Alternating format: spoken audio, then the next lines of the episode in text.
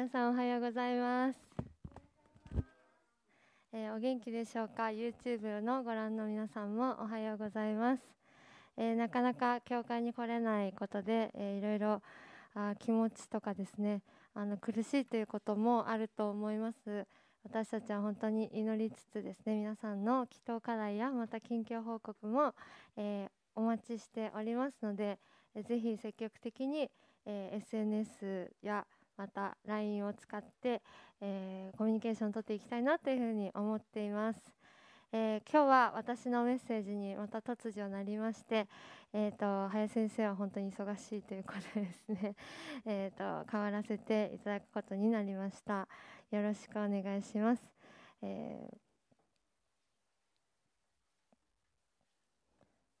はい、えー、今日はですね、え私がまたあ最近思わされていることとまた学びをしていることの中で本当にあこれは神様の真理だなというふうに思うことをピックアップして皆さんにまた紹介とそして本当にメッセージとして語らせていただきますけれども、えー、皆さんは今日また、えー、最近ですね余計に重荷を負っているな、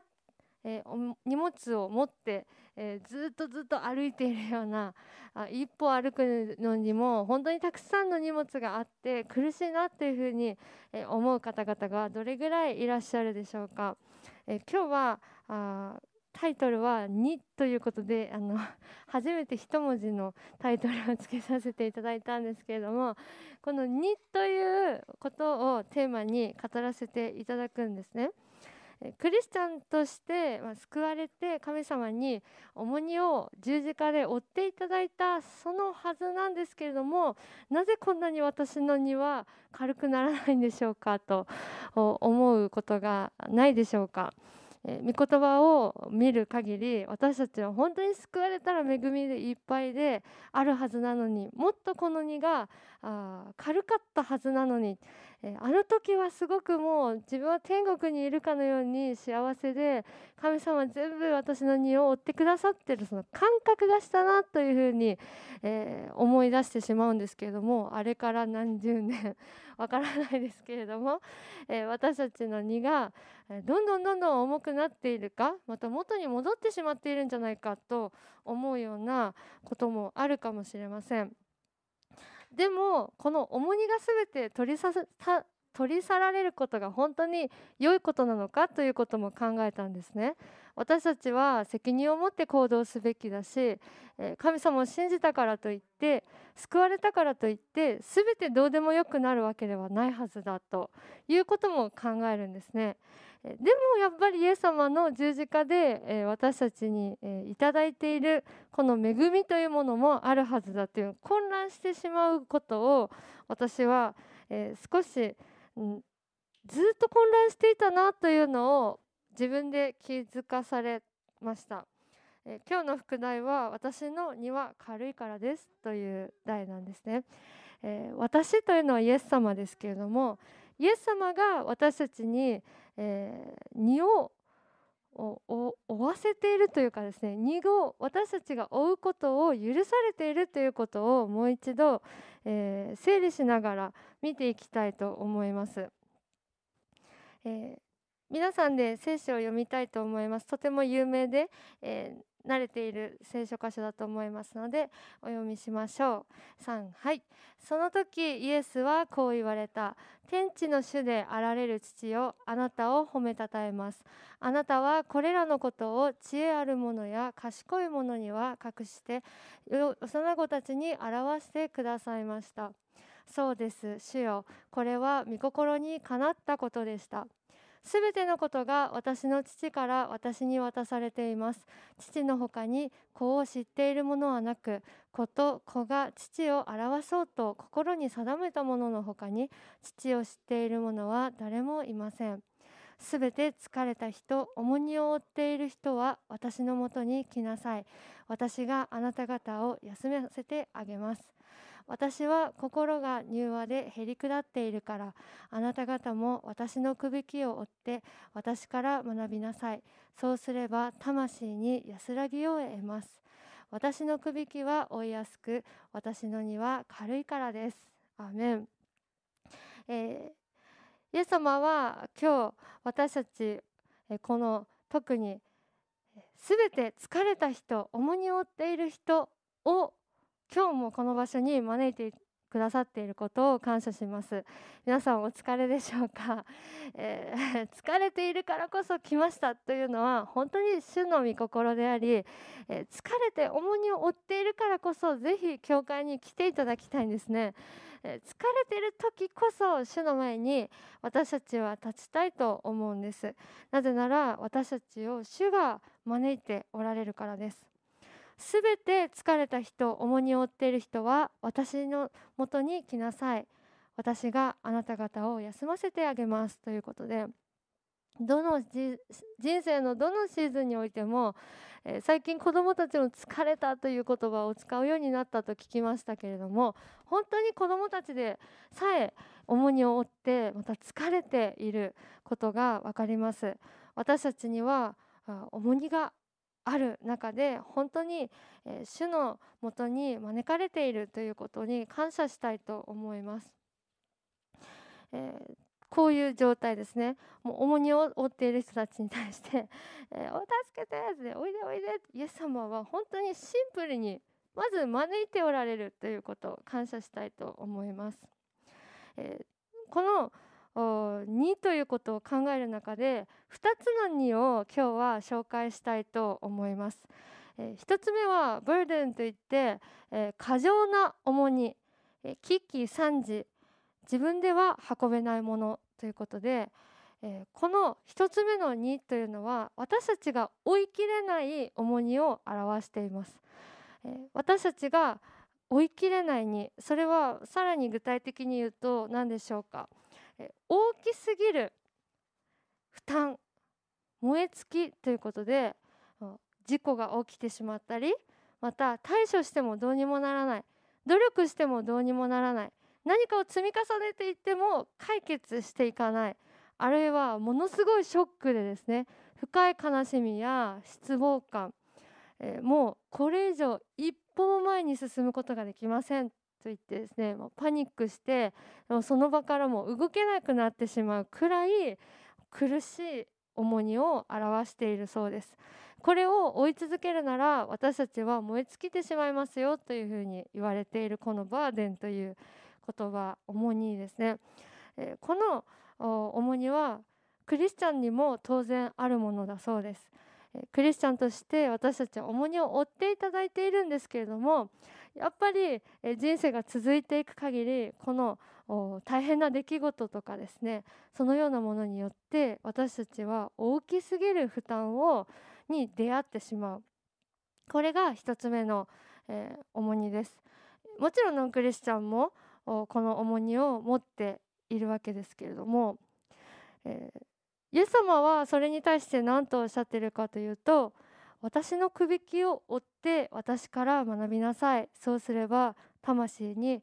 安らぎを得ます。この安らぎは幸せというふうにも訳されるそうですけれども、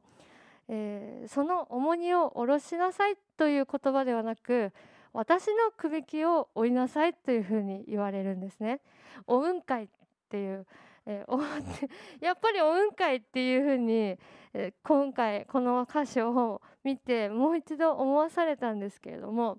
えー、ただ全部を追って、えー、下ろしたままにしなさいと言われたのではなくて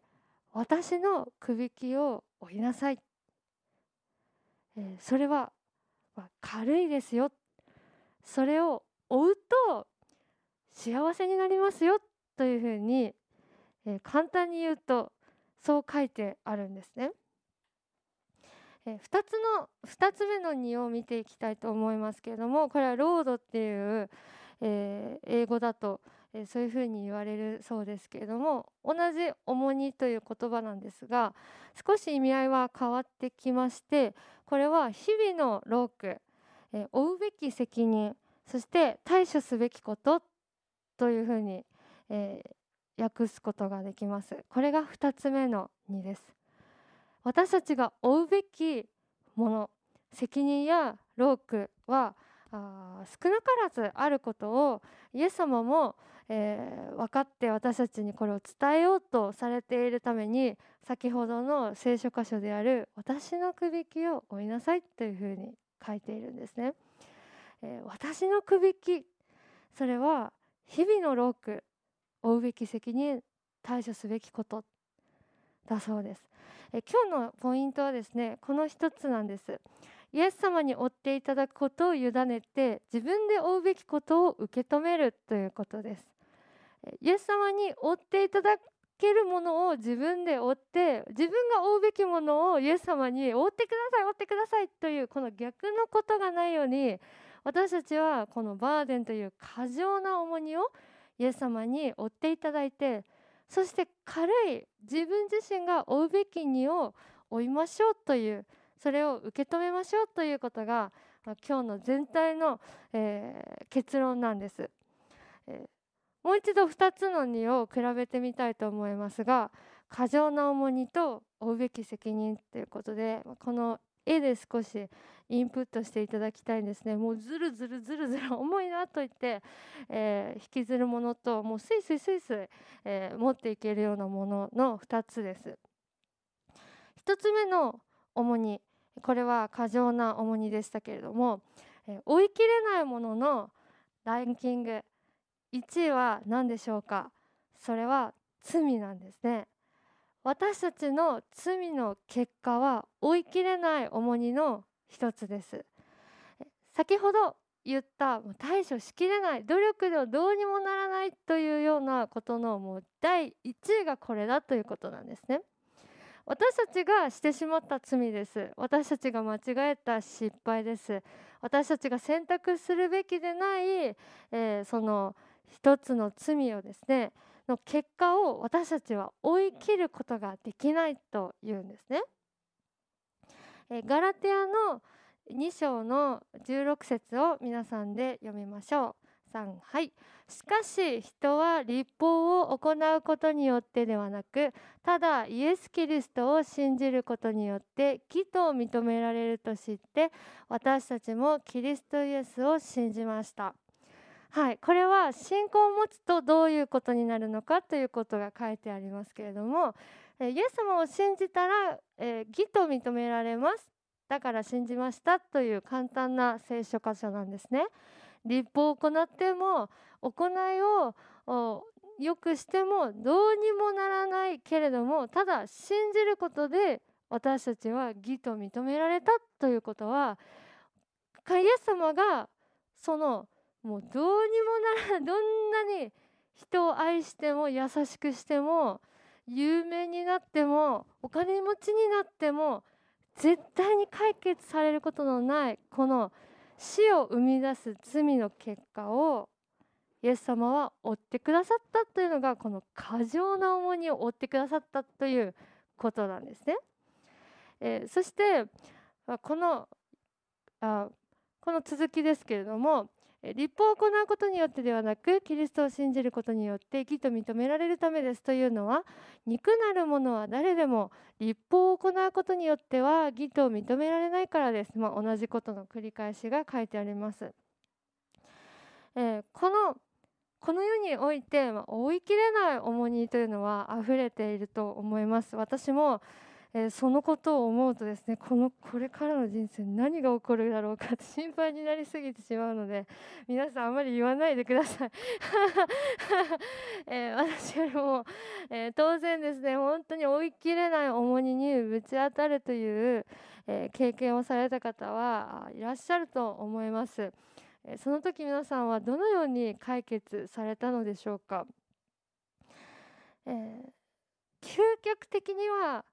全てのこの世で起こる悪い出来事というのは、えー、現在という本当に罪のですね結果の一つであるんですね。それが被害被害者であっても、えー、人々が持っている罪の結果であることは私たちは、えー、避けきることができないんですね。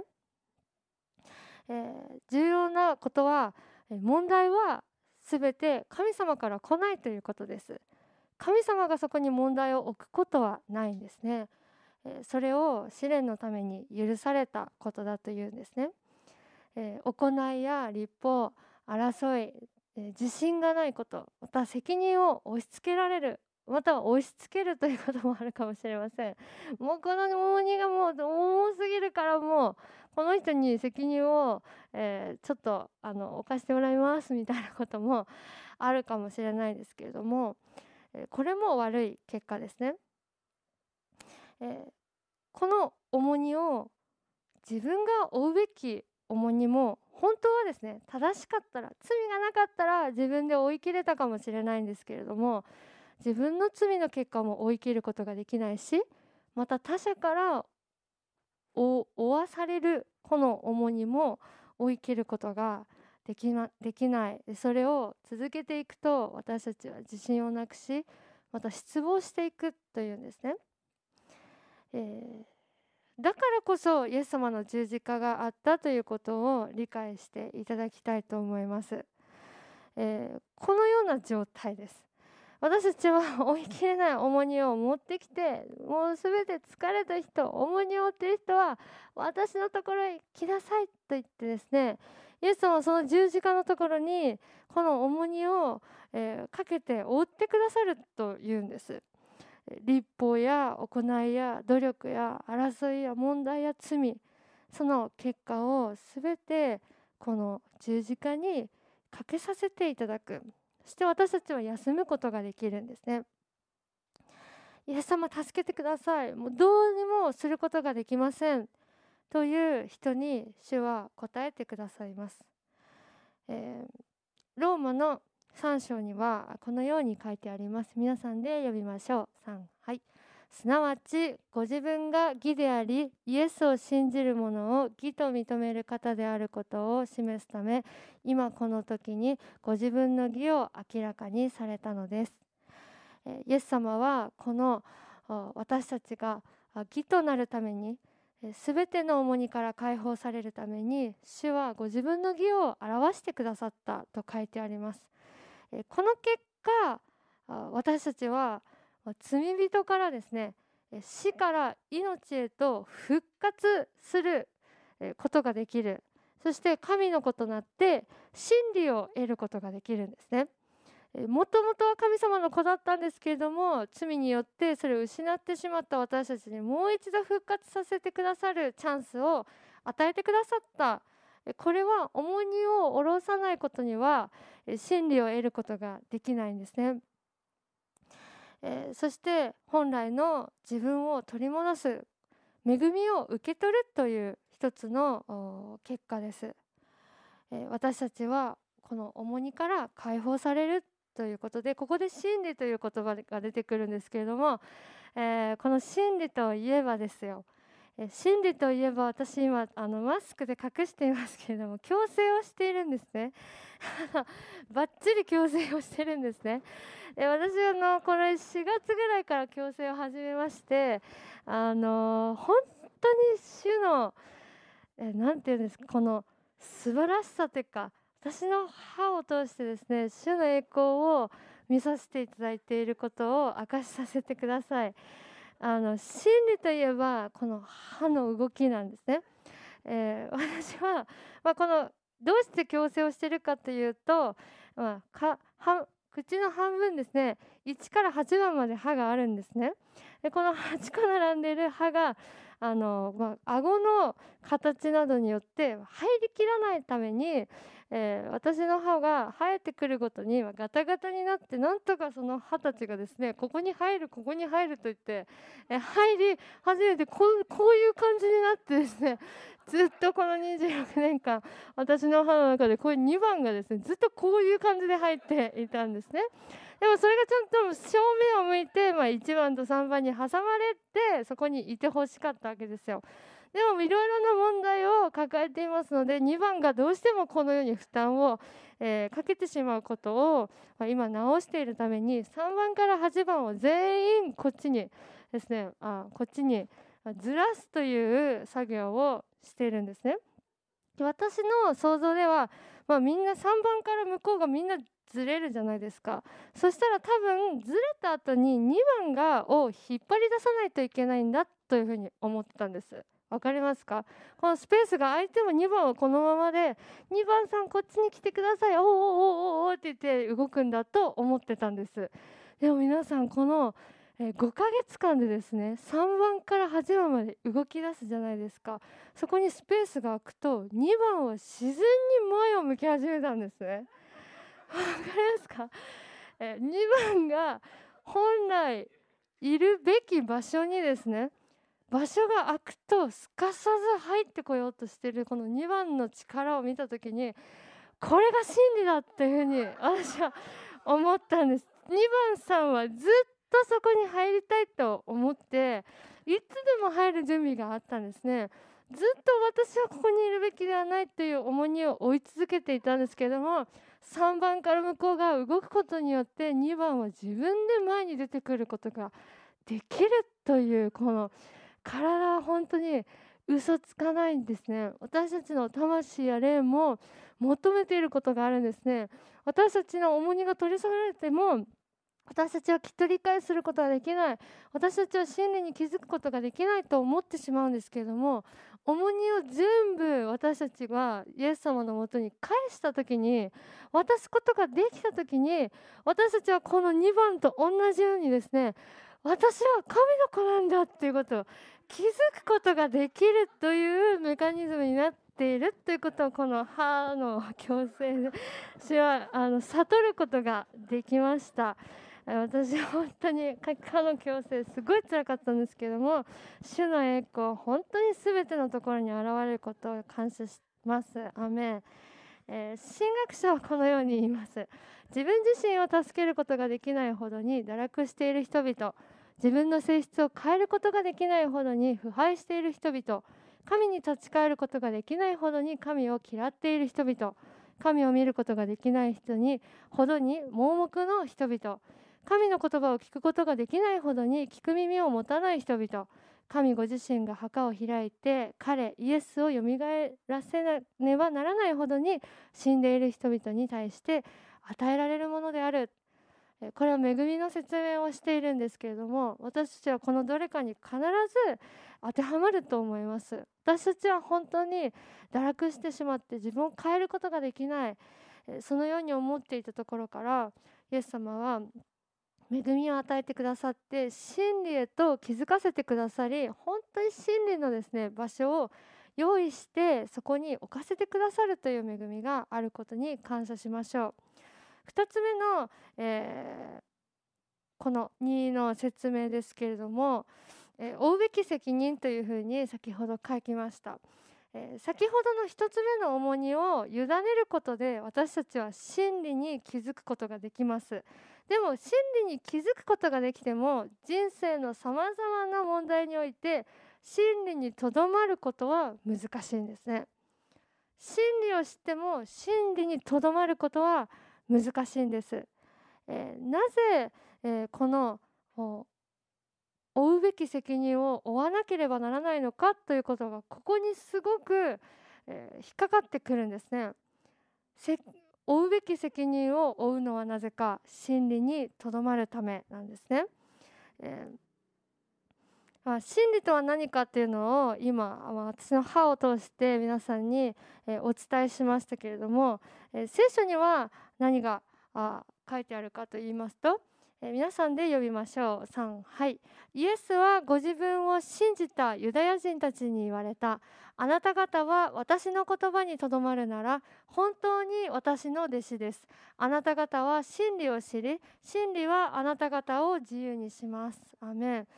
林先生がもう何週もかけてですね真理はあなた方を自由にしますということをメッセージで語られ続けました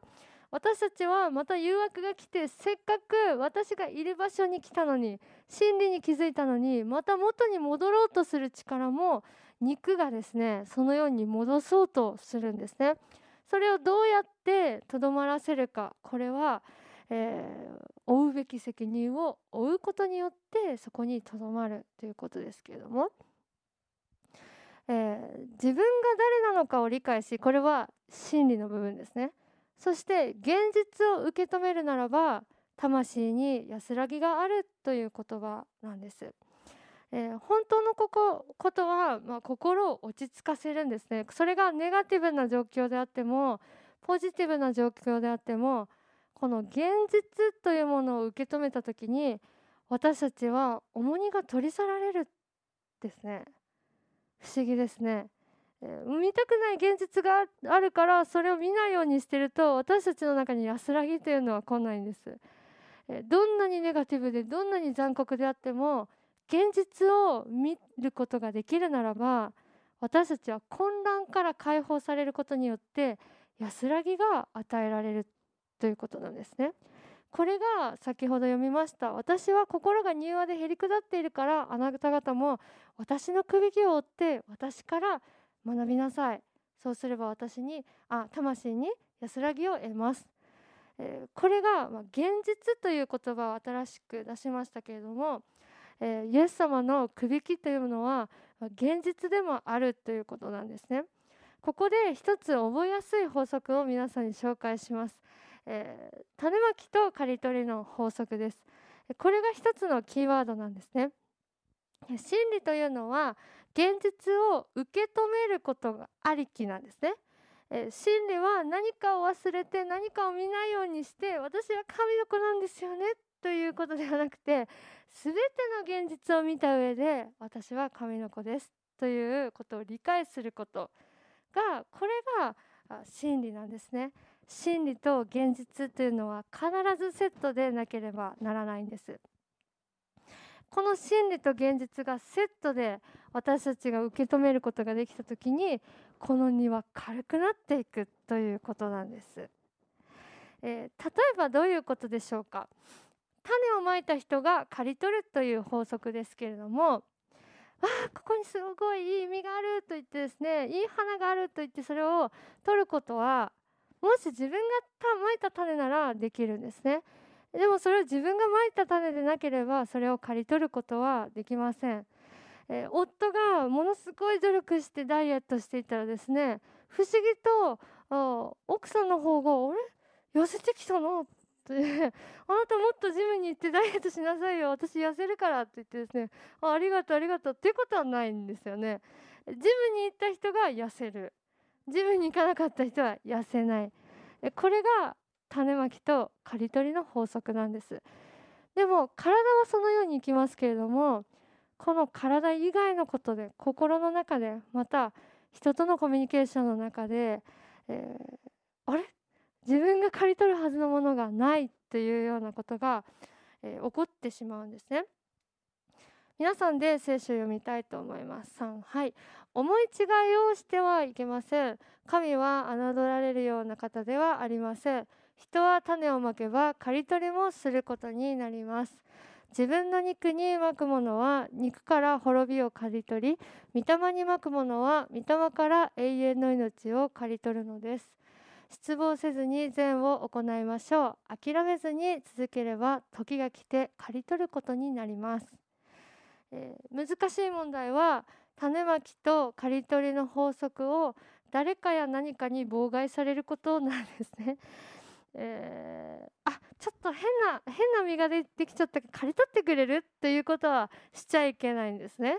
えー、これはもうノンクリスチャンもクリスチャンも同じことですけれども聖書はこのことを先に私たちに教えてくださってるんです良い実がなろうと悪い実がなろうと自分がまいた種その刈り取りは自分でしなければならないということが現実を受け止めることの一つの大きな鍵なんですねこれをすることになると私たちは自分の人生を管理することができるようになります現実を受け止めることと刈り取ることはイコールでなければならないんです。えこれをしていくとどんなことが起きるかというと、え理解が深まって成長するということができるようになります。え先ほど聖書にも「私から学びなさい」とイエス様は言われましたけれども、えこの刈り取り種まきと刈り取りの法則をしていくならば私たちはどの種が良い種でどの種が悪い種かを理解することができるんですね。えー、いくら人にですねこの種をまいたら悪い実がなるよと言われても私たちをまきたくなってしまったりその理解を深めないためにまいてしまうことがあります。でもまいてしまった後にそれを自分で刈り取った時になんて最悪な実がなったんだと言ってですねなんという最悪な結果だそれが努力であったとしても本当に自分が心を注いだものであったとしても自分は何を間違えたんだろうかと悩むんですね。そうするとあああれが悪い種だ。私がまいた種は悪かったということを知ることができるんですね。良い実も良い種も同じように良い種だけをまくことを考えるようになる。そうすると成長していくんですね。でもこれは悪い例です。現実を歪んで見せようとする悪魔の誘惑に負けますと悪い結果や実を見てもあれ？おしゃれじゃない？あこれもありかも。うちはこうなのよ。うちのやり方はこう。とかですね。悪い種がをまいいたんですけども誰かが刈り取ってくれちゃったらあれ？なんか自由だな。人生って楽だな。あれをしてもこれをしてもどんなことを浪費しても私は何の悪い意味もならしたことありませんという結果になるとその人は成長することができないししかも良い種と悪い種を見分けることができなくなるので、えー、大人になっていくことができない自立していくことができないさらには自分の自信を失ってしまうことになってしまうんですね。良いパターンも悪いパターンも知らないということになるんです。えー、悪魔はどのように現実を歪めさせるのでしょうか、えー、現実を見ることを恐れさせたりまた見えなくさせたりこれはもう絶対変えることができないと思わせたりまた全てに罪悪感を持たせることによってこの現実また悪い種の結果を刈り取ることを難しくさせてしまいます。えー、神様の視点で現実を受け止めた時に自信と責任を持って自分の人生を管理できるようになるということが今日の本当に大切なあポイントの一つなんですけれども、えー、この「2」というものと、えー、種まきと刈り取りの法則ですけれども私たちはこの実をですね追うことそして追い続けることはイエス様は願ってないんですけれども刈り取ることは願っているんですね。刈り取って自分で理解してイエス様のもとに持っていくことはできるんですけれどもいやー大変なものになった。大変な結果になった。変な変な実がなった。イエス様これを刈り取ってください。刈り取ってくださいということは受け付けないんですね。まずあなたが刈り取りなさい。そして私のところに持ってきなさいというのが正しい順番なんです。えつまり自分で荷を持ってきて十字架の前に出してそして自分が管理すべき荷だけを持ってまた歩んでいくというのが主が願っておられる、えー、私たちに対する、えー、追ってほしくない荷と追ってほしい荷の違いなんですね。えー、今日私たちは追うべき、えでない荷物をイエス様の前に出してまた放棄していた自分の責任を取り戻したいと思います。え私は本当にこのことを考えていく中でえ、たくさんの人間関係やまた自分の育ってきた道をたどっていきました、その中で自分自身の悔い改めの中で本当に放棄してしまう責任もあればまた人に押し付けてしまうこともあればまた人にこの種まきとあ刈り取りの法則妨害されてしまったということもあればあ本当に今日私が語りましたことはですね全部、えー、失敗として体験したなと思いました。でも神様は本当に今日この朝この知恵を私たちに与えてくださって本当に幸せを現実的な幸せを得ることを導いてくださったと思います。皆さんの人生のシーズンの中でこのことがどのように響いているのかそれは主のご計画だと思いますけれども私たちはこのことをぜひですね心を開いて分かち合いまた支え合ってお互いに築き合う家族になっていきたいというふうに思いました。そのような教会となっていきましょう。一言お祈りします。天の父なる神様この朝本当に私たちの人生にえ日々に身近にある問題を見つめました。え主よ私たちは本当に今日重荷を持って生きています。重荷を持ってあなたの前に来ました。疲れを持ってあなたの前に来ました。主をどうかこの重荷を取り去ってください。イエス様もう一度あなたの十字架でこの重荷を負ってください。あなたはすでにどうしようもすることができない私たちを見て憐れみ恵みを与えてくださって。もう一度立ち上がらせてくださり私たちを真理の道へと導いてくださったことを感謝します。私をあなたは私のくびきを追いなさいと言われました。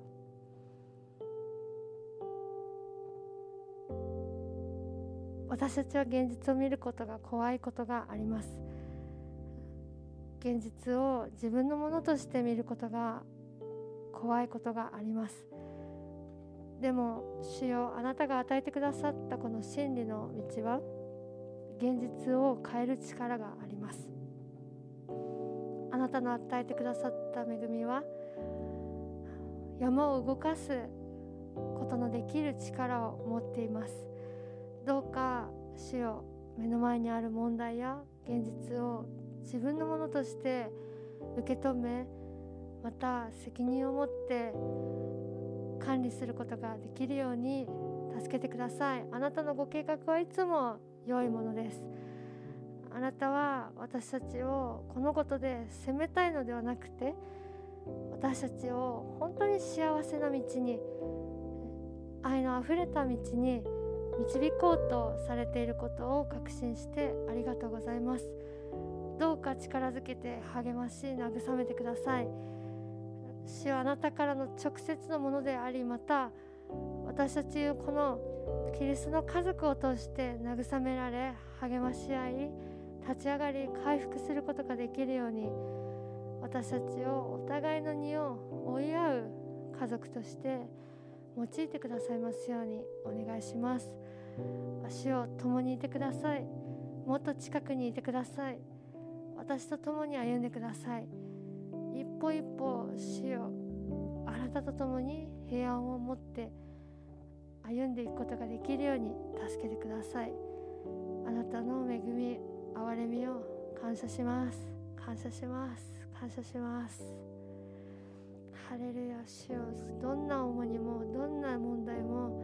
どんな現実も主よ。あなたと共に見つめます。受け止めます。ハレルヤ主よ。ハレルヤ。ハレルヤ。祈り心を持って賛美を捧げていきましょう。